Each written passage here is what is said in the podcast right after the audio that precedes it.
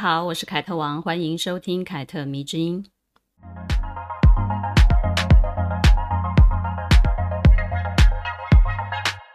前阵子我跟朋友聊起现代年轻人追的一些偶像明星，然后就发现很多人的名字我们都好陌生哦。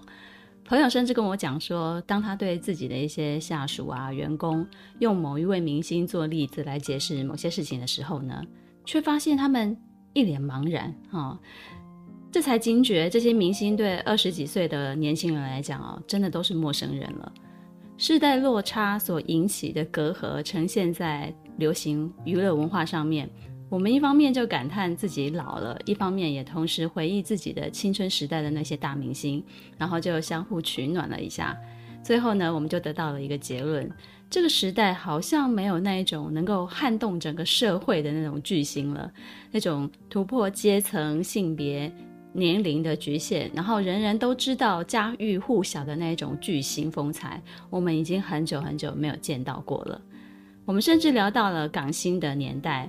九零年代啊，千禧年初啊，一大批的香港明星就在台湾发展，然后就成就了华语乐坛百家争鸣的那个时代，就更别提小时候我们看了一些。港剧啊，港片啊，很多九零后之所以会认识周星驰，应该也是从第四台不停重播的那个电影知道的。而他们会听过梅艳芳三个字，也多半是因为周星驰的电影《威龙闯天关》，对不对？那零零后之后呢，接触第四台的孩子就比较少了，他们就转向了网络，周星驰的电影也因此就成为了时代的眼泪。距离梅艳芳逝世还不到二十年，今年好像是十九年。但是呢，华语娱乐圈好像就已经改朝换代了一样。香港啊、台湾的歌手、演员的明星光环啊，已经逐渐的暗淡了，取而代之的就是一些韩星，有没有？中国的戏剧也对外的输出，也就纷纷的取代了红极一时的香港连续剧。我的童年呢，是成长于八零年代的后期。九零年代呢，是我的青春期，那千禧年之后呢，我已经成年了，步入社会开始工作了。可以说呢，我们这一代人就是六年级、七年级生所接触、所目睹的，就是三十年之间港台娱乐的辉煌跟没落。虽然中间仍有一些世代的隔阂啦，但是也不是非常的严重，至少呢，不是到那种哎，你说是谁，我听我不认识，我听不懂 的那个地步。我甚至默默的庆幸啊，我觉得我自己还蛮幸运的，参与了最后一批的巨星时代。随着二零零三年张国荣、梅艳芳的相继去世，属于香江的传奇呢，也正在逐渐的消失。而我们今天要说的故事的主角就是梅艳芳，她有一个外号叫做“香港的女儿”。二零一四年，梅艳芳的铜像在香港维多利亚港星光大道设立。成为了除了李小龙之外呢，第二个在香港维多利亚港星光大道设立铜像的艺人。这个铜像的底座刻有“香港女儿梅艳芳”的字样，是刘德华题的字。一个女性从事演艺娱乐事业，却享有高于所处职业属性的一个地位跟荣誉。想必梅艳芳之后呢，香港就再也没有人可以被这么称呼了。现在呢，就跟着凯特迷之音一起来听听梅艳芳的故事，也顺便回味一下美丽的香江那个五光十色、众星云集的黄金时代。梅艳芳生于一九六三年十月十日，天秤座。二零零三年十二月三十日，因子宫颈癌并发肺衰竭病逝，享年四十岁。对现代普遍长寿的人来讲呢，是非常短暂的一个人生哦。去年呢，有一部关于梅艳芳的电影上映了，不知道大家看过了没有？因为距离她离世的年代还不是太远，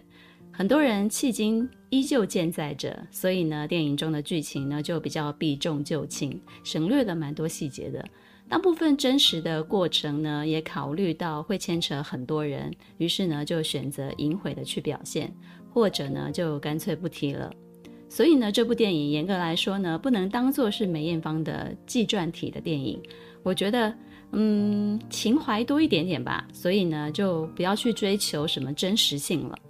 那整体概括来讲呢，梅艳芳的人生最重要的有两件事情，就是演艺舞台与爱情，这是她的人生追求。而且呢，在她在世的时候呢，她就非常努力地去实现这两件事情。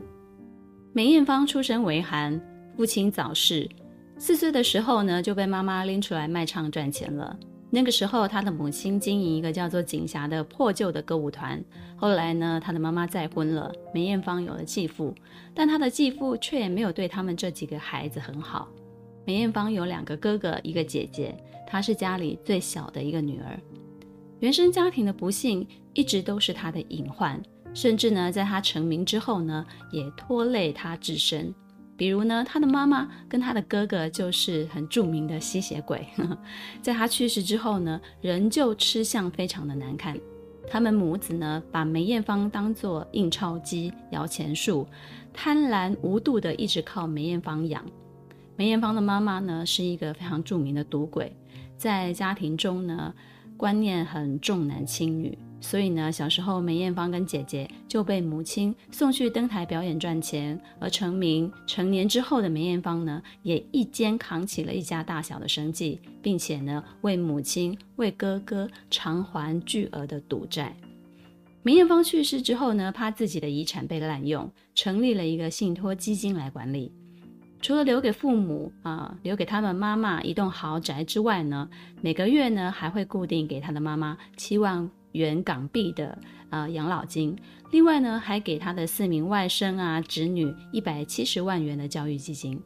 但是他这样的用心良苦呢，却没有得到他的母亲跟他哥哥的感谢。他的母亲埋怨他给的太少了，而且呢，也非常计较他为何把另外两栋房子给了他最好的朋友造型师刘培基，而他的哥哥呢，则非常的怨恨他没有留半毛钱给他。于是呢，母子两个人就联手告上法庭，以梅艳芳癌末神志不清为由，试图谋夺她全部的财产。官司打了大概十年，啊，闹得真的是香港人尽皆知，也让梅艳芳死后呢，依旧不得安宁。而十年的官司纠缠呢，也需要付出高额的律师费用，于是呢，梅艳芳的遗产就严重的缩水了。因为打官司需要钱嘛，而钱就必须从信托基金来支出。不得已，二零一三年开始呢，信托基金就被迫必须拍卖梅艳芳生前的遗物来弥补。梅家的母子看见拍卖有钱赚，也就开始向媒体兜售有关梅艳芳的生前隐私。梅妈妈呢，更是把女儿梅艳芳的私人内衣裤都拿出来变卖了，并且呢，透过不停的反复的打官司，终于将自己的每个月的生活费用从七万元提高到了十万元的港币。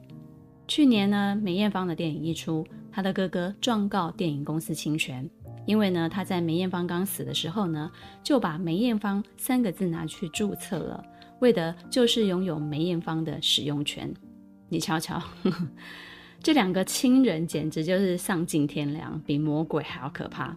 梅艳芳呢，从小就没有享受过家庭的温暖，长大之后呢，也没有被谁真正的呵护过。除了姐姐比较照顾她之外呢，基本都是靠自己扛着的。所以，你不妨从她的立场去想想。一个被迫很早就要在江湖讨生活的女孩，长大之后将爱情视为一种情感寄托与慰藉，想想真的就是人之常情。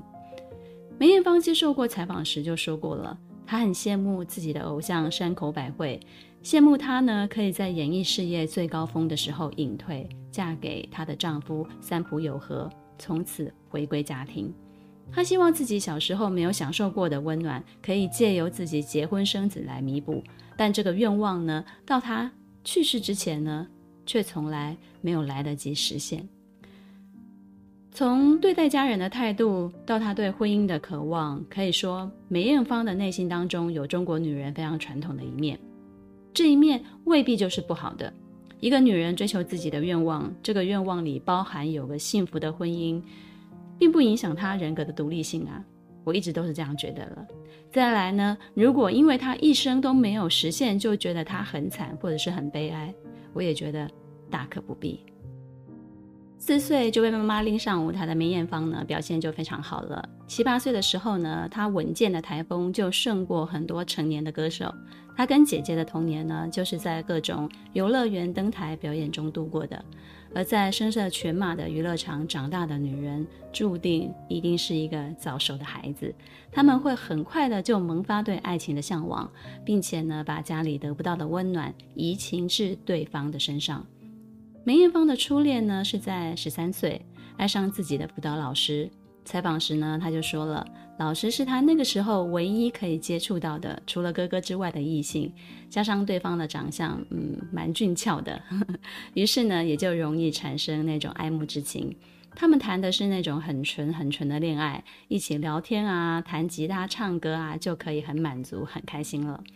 懵懵懂懂的初恋过去之后呢，十七岁的梅艳芳爱上了一位警察，他们是在法庭上认识的。那个时候呢，她被邀请去做了法庭的证人。她跟姐姐一眼就看见了那个警察，被他的外形给吸引了。后来这个警察呢，就经常来歌厅里面帮忙，颇得梅艳芳她妈妈的青睐。于是呢，他们就开始交往了一年，然后就订婚了。但后来这段感情却也无疾而终。他后来也经常跟来歌厅听歌的一些歌迷谈过恋爱，但这些恋情呢，都十分的短暂，充满了年轻荷尔蒙那种飘忽啊跟冲动。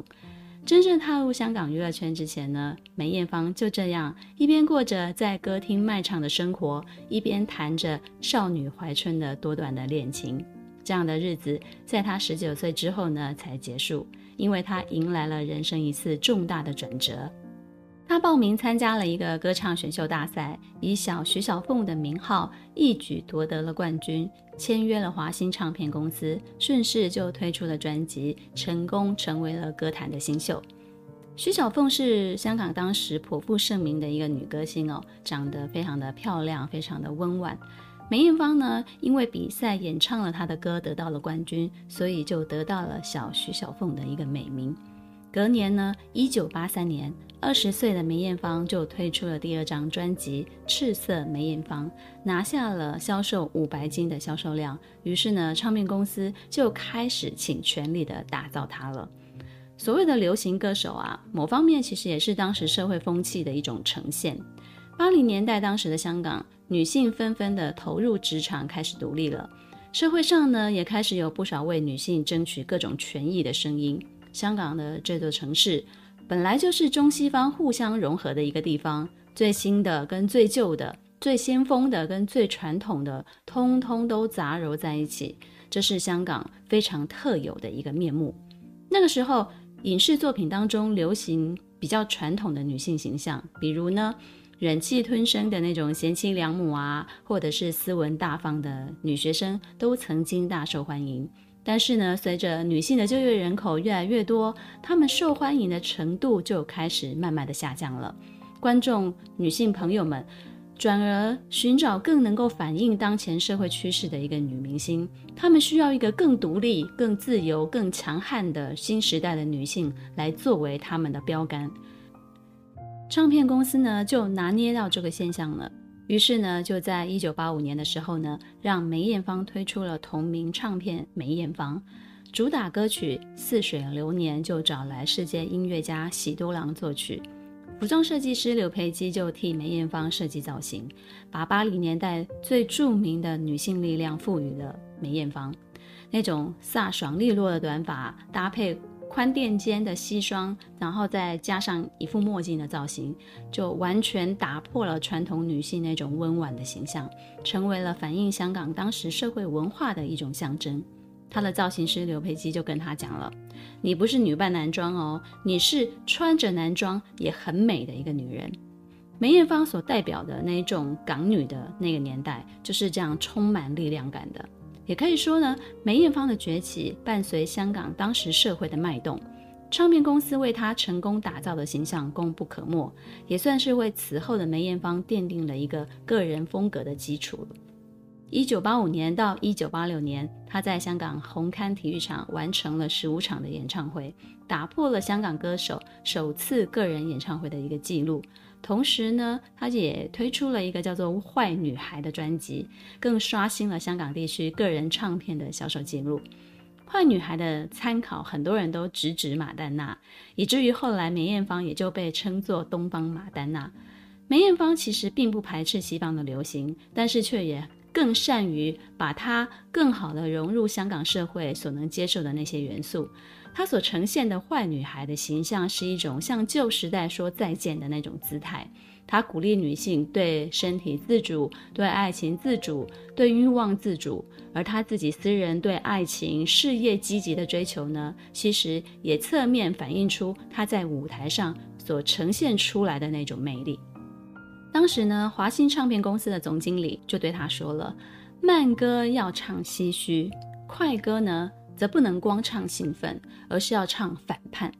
这个原则呢，在马丹娜跟梅艳芳的歌里，其实你都可以找到证明哦。尤其是快歌要唱反叛这句话，更是切中要点。《坏女孩》这首歌呢，也是我自己认识梅艳芳的开始，也成为梅艳芳众多的歌曲当中我最喜欢的一首歌。这首歌呢，曾经被中国大陆视作禁歌，在香港也曾经一度被禁，因为歌词实在是太过露骨了，而且呢，它是在批判女性如果情欲自主就是坏，充满了反讽的那种语气，尤其是副歌的部分哦，大家应该是耳熟能详，我在这里就不唱了，但是我念给大家听。Why why tell me why？宴会令禁忌分解，引致淑女暗地也想变坏。Why why tell me why？没有办法做乖乖，我暗骂我这晚变得太坏。嗯，Why why tell me why？反正你们大家应该知道这个旋律是什么。基本上我不会说粤语，所以呢，帮大家用普通话讲了一下，它的歌词的意思大概就是说，门禁这件事情啊，只会让淑女暗地里也想变坏。为什么不是小乖乖的我就是坏呢？如果是的话，那我这一晚的纵情享乐真的是太坏了，是不是很有趣呢？这种反讽啊，其实就很像马丹娜当时唱《Like a Virgin》是一样的道理，都是充满对父权社会规范女性的那种反抗，用一种质疑啊、自嘲啊、反叛的态度，唱出社会对女性的刻板印象。《坏女孩》这首歌的成功，无疑也就奠定了梅艳芳日后百变形象中一个重要的基础。她成为了挑战传统性别观念的一个女性的代表。之后的《妖女》这首歌就是《坏女孩》的一个延续了。后来呢，很多很多的歌曲也都延续反叛的精神，然后顺势推出。在梅艳芳歌手事业的全盛时期呢，她的叛逆、她大胆的形象都十分鲜活地存在于香港的乐坛。但这样的形象也多少招致了一些负面的评价。我前面说了，香港社会虽然西化的非常严重，感觉很像非常的开放、非常的先进，但这块土地上传统的观念却也不比其他有中国人的地方还少哦，甚至呢是更加突出的。于是呢，梅艳芳也就等于挑战这些人的底线啦。在媒体的报道中呢，就曾经造谣梅艳芳吸毒、刺青、滥交。不学无术，反正啊，评论怎么负面就怎么来吧。嗯，除了歌唱事业，他也开始参与戏剧的一些表演。歌而优则演，这在香港娱乐圈呢也是常见的事情。他们可以同时是好歌手，也同时是好演员，在戏剧当中呢探索更多属于表演的层次，然后呢再将这些层次运用于自己的歌曲当中。只能说呢，那时候的艺人呐、啊，真的是把演艺事业当作是一生的志业那样来钻研了。无论是大荧幕还是小荧幕，无论是大舞台还是小舞台，站上去呢，就会要求自己一定要做到位，风采足以说服所有的人，那自然就可以征服所有的人了。梅艳芳在戏剧的荧幕代表就有胭脂扣、川岛芳子这两种截然不同的女性形象。当然啊。这么说呢，不是指他只有参与这两部戏，他的戏路很宽广，演过很多戏，就连喜剧里面呢，他也放得很开。《胭脂扣》里面的如花这个角色，让梅艳芳获得了金马奖最佳女主角的一个提名，并且顺利的拿下讲座，成为影后。她在里面扮演的是一个深情的女鬼，有粉丝就说了，本来是为了看张国荣去看这部电影的，结果看完之后呢，却喜欢上了梅艳芳。可见得这个女主角没有骗人哦，这个影后是没有骗人的，拿的是实至名归的。而后者呢，川岛芳子则展现了梅艳芳在冷艳、神秘、叛逆之后呢，更为人所熟知的一个中性气质。这个角色其实。似乎好像就是当年就只有他可以诠释了，就如同张国荣在《霸王别姬》饰演程蝶衣一样，川岛芳子身上那种雌雄莫辨的特质呢，恰恰也跟梅艳芳个人的整体气质不谋而合。梅艳芳的男装的扮相其实是非常吸引人的，这与她个人私底下的性格，我觉得脱离不了关系。她为人非常的侠义、霸气、讲义气，而且她就天生好像自带那种大姐大的御姐的气质，对身边的晚辈呢，更多是爱戴跟提携。所以呢，她穿起男装，自然也就跟性别没有关系了，好像是她天生就该这样，呵呵，很适合。这也是梅艳芳的女粉丝永远比男粉丝多的一个原因。你仔细看梅艳芳的长相啊，她其实并不吻合东方父权视角的一种男性凝视。她的颧骨太突出了，嘴唇很厚，眼睛是三白眼，然后眼眶也有点凹陷。然后她本人非常的瘦小。她虽然唱着情欲的歌曲，有过性感的装扮，却不是那种男性幻想的对象。因为梅艳芳的性感透露着什么？透露着危险性、不确定性，甚至带有某一种侵略性，这会使得直男们感到非常的不安，呵呵，从而就敬而远之了。但是呢，在女人的眼中，梅艳芳就是他们非常向往的那种女性了，非常的坚定、有力量、无法掌握，在父权社会当中呢，可以活得非常的潇洒又自由。梅艳芳个人也非常深知这一点魅力啦，她自己也知道啊。很早呢，他就把同性的意识放入了自己的表演当中了。在八零九零年代那个对同性恋议题还没有那么成熟开放的那个时期呢，他就在传统的性别框架当中尝试着去突破了。我觉得任何时代的粉丝其实都没有办法拒绝一个明星拥有那种亦正亦邪、雌雄莫辨的特质，这也是梅艳芳之所以被称作百变天后的一个非常重要的原因。不单单是她多变的那种舞台造型而已，而是她整个人的气质、她整个人的性格、人生经历加总起来所形成的一个个人的特色。你在她身上可以看见种种的矛盾，但是呢，这些矛盾却又以非常具有风格的形态在她的身上呈现。相较于八零年代，现在梅艳芳为歌迷所熟知的一些歌曲，却是九零年代之后，像是《女人花》啊、《亲密爱人》这类的 K 歌了。这些 KTV 里面的金曲啊，更多是趋于保守的，反映女人内心对爱情的一些感触。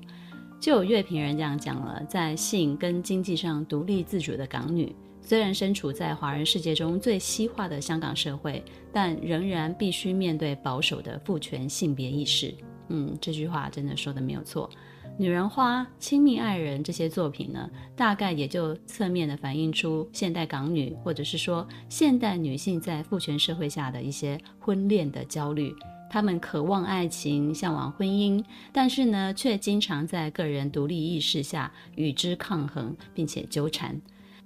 于是呢，就有人讲了，即使是梅艳芳这样事业成功的女人。有些时候呢，也无法真正摆脱整体社会加诸于女性的束缚。她羡慕山口百惠可以告别演艺圈，嫁作人妇，相夫教子，也一直很向往婚姻。被证实罹癌的时候呢，也为了能够生儿育女，明知患病，仍然拒绝摘除子宫。在离世前的告别演唱会的时候呢，她最后身穿了婚纱来现场，说自己把自己嫁给了歌迷，嫁给了舞台。梅艳芳后来被媒体塑造成一位想结婚却没有机会结成婚的一个悲情的女人，人们唏嘘这样的女人事业如此成功，却最终因为患病英年早逝，带着未嫁的遗憾离开了。而梅艳芳是真的嫁不出去吗？我觉得不是的。其实呢，在他众多的恋情当中呢，她一直都是有结婚的机会的。如果一个女人她最终的目的就是结婚而已，那她自然可以很快的去执行啊，啊，谈个恋爱，有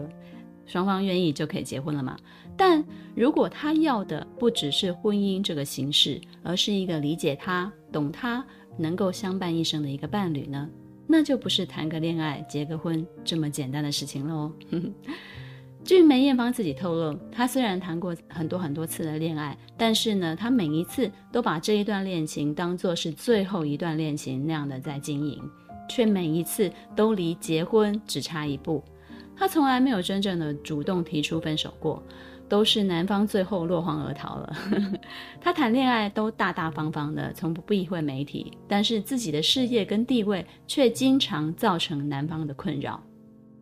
他有几次非常有名的恋情都非常的轰动，我们在这里就提及两段好了。比如呢，跟日本当时的男偶像近藤真彦的恋情，就让他在不知情的情况之下呢，成为了近藤真彦跟中森明菜之间的小三。这段恋情呢，让大家看到了近藤真彦在情感中的一些欺瞒啊，用现代的话来讲，就是近藤真彦真是一个渣男呐、啊。至于梅艳芳呢，在得知自己卷入这一段非常狗血的三角恋之后呢，她就很快速的结束了这段感情。当然也是挣扎过了，但日后呢，梅艳芳依旧惦记着两个人的旧情，在病情复发的时候呢，就去日本找过近藤真彦。面对采访呢，也坦诚的说，即使这段感情对她伤害非常的大，却也从来没有后悔过。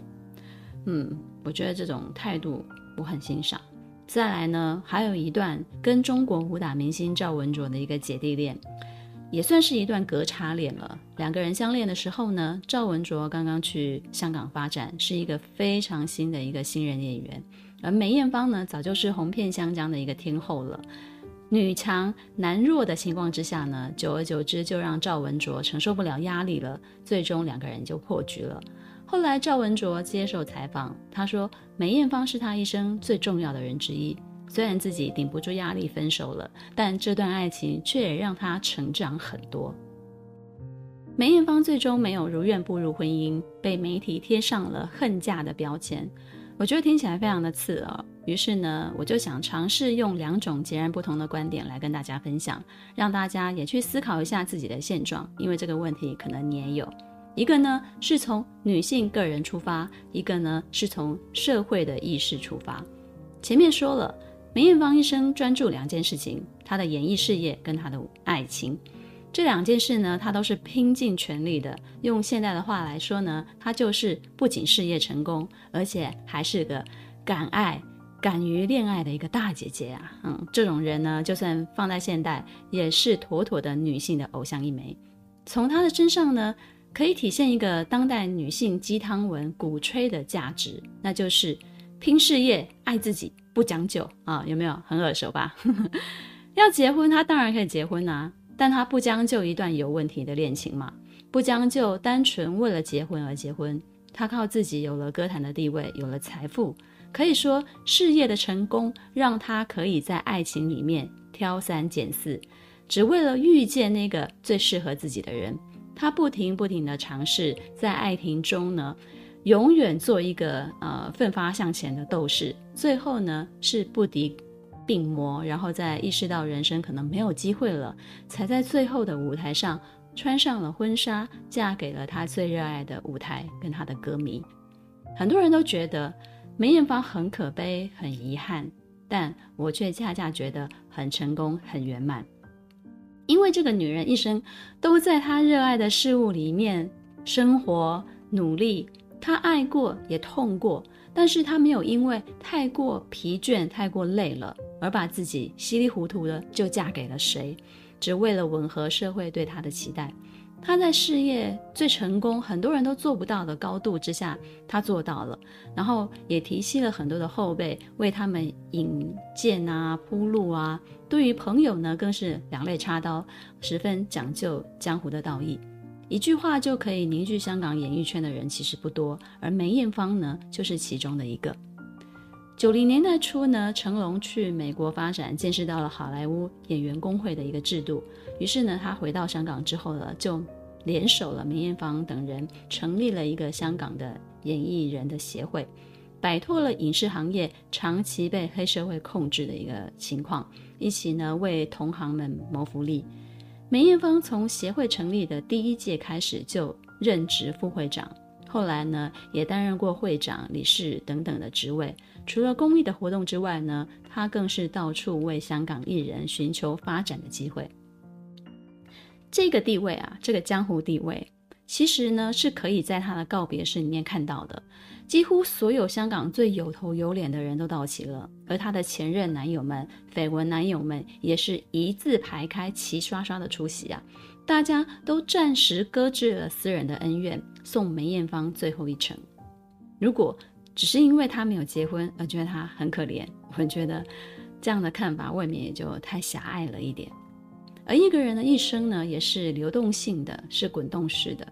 也许他很年轻的时候确实是恨嫁过的。但是随着他的人生经验越来越丰富，也逐渐体会到有些事情其实是勉强不来的。那既然勉强不来，那就尽人事听天命吧。他永远抱有对婚姻家庭的希望，但却不是那种张牙舞爪的啊，殷殷期盼啊，把那种渴望都写在脸上，而是静水深流那一般的笃定，不慌不忙的去执行。以上。是从女性个人的观点来出发，相反的，如果从社会的意识出发的话，我们则看到了另外一种截然不同的结论。社会长期认定女人要有婚姻、家庭、孩子才圆满，虽然也鼓励女人经济独立，要有自己的事业跟生活，但是呢，暗地里却也一直强调一段关系要圆满，女人不能够太要强。我相信诸如此类的话，大家一定都听过非常多了。在这样子一个暗暗的前提之下呢，经济和能力上比较强势的女性呢，她们就会面临一个困境。她们经常会因为在工作能力上强过男性，而无法真正获得男性的青睐，自己呢也会对吃软饭的男人感到警惕，甚至是轻视。这些女性呢，获得了事业的成功，但事业的成功呢，却成为了她恋爱、结婚的一个隐形的阻碍。不仅如此呢，还要被人奚落，女人太强没人要，被迫要回到自己身上去寻找问题的原因。这是社会意识或说整体认知追赶不上个人自我实践的一个结果啦，哈，这是导致的一个矛盾。女人们。已经可以很勇敢的去披荆斩棘了啊！但是呢，一谈到婚恋的时候呢，社会却又希望她成为一个传统啊守旧的女子。因此呢，很多在事业发展达到顶峰的亚洲女明星，为了嫁人都必须做一件事情，那就是隐退。尤其是梅艳芳那个年代，这个几乎是保障婚姻幸福的唯一选择了。也就是女人必须放弃自己的事业啊、等于就是这样子了，她才能够成就自己的婚姻。于是呢，另一个困局就又出现啦。隐退多年，如果婚姻顺利圆满，那也就算了；那如果不幸离婚了呢？那中断的事业又岂是说重新来过就能重新来过的？所以，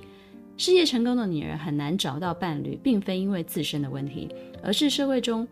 或者是说。大多数的男人啊，少部分的女性对婚恋认知依旧希望女性去扮演传统的这个角色，也导致事业成功的女性进入婚姻之后呢，要事业家庭两头烧，在新时代的女性跟传统女性的角色来回的切换，而婚姻中的男性角色似乎好像没有这个问题，诶，所以问题在哪呢？问题难道不是男性对于婚恋的观念没有跟着进步吗？你说是不是呢？在生命的最后，梅艳芳在治疗跟舞台之间呢，最终选择了舞台。二零零三年十一月，一连八场的梅艳芳演唱会如期展开了。幕后工作人员呢，是一般徒弟们啊，被安排在舞台的两边。他的目的呢，就是怕他体力不支呢，如果晕倒的话呢，他们可以随时准备冲上去救援。但是呢，每一晚只要梅艳芳站上舞台，就仿佛病痛全部消失了一样。她的风采一丝不减，像个没事的人一样。她最后的演唱会呢，像繁华香港的一个缩影，歌曲充满多元、杂糅、重构的流行文化，正是过去香港如此迷人的一个魅力所在。那时的梅艳芳已经不再是梅艳芳了，而是一个代表香港这座城市的文化符号。她身上有着那个年代许多香港人的缩影，从底层做起。从小辛辛苦苦把吃苦当作吃补，小小年纪凭借一股拼劲抓住了时代的机会，顺势功成名就。他是个天生的艺人领袖，也好像与生俱来就有一种责任感，有路见不平拔刀相助的侠气。对朋友、对社会都是有钱出钱，有力出力。她确实是香港的女儿，香港文化的特殊性成就了她，而他也成为这个特殊性的一个代表。香港近二十多年里逝去的文化名人、娱乐名人不在少数，却只有他成为了这个城市的象征，一个美丽百变的香江记忆。希望你喜欢今天的故事。凯特迷之音，咱们下次见。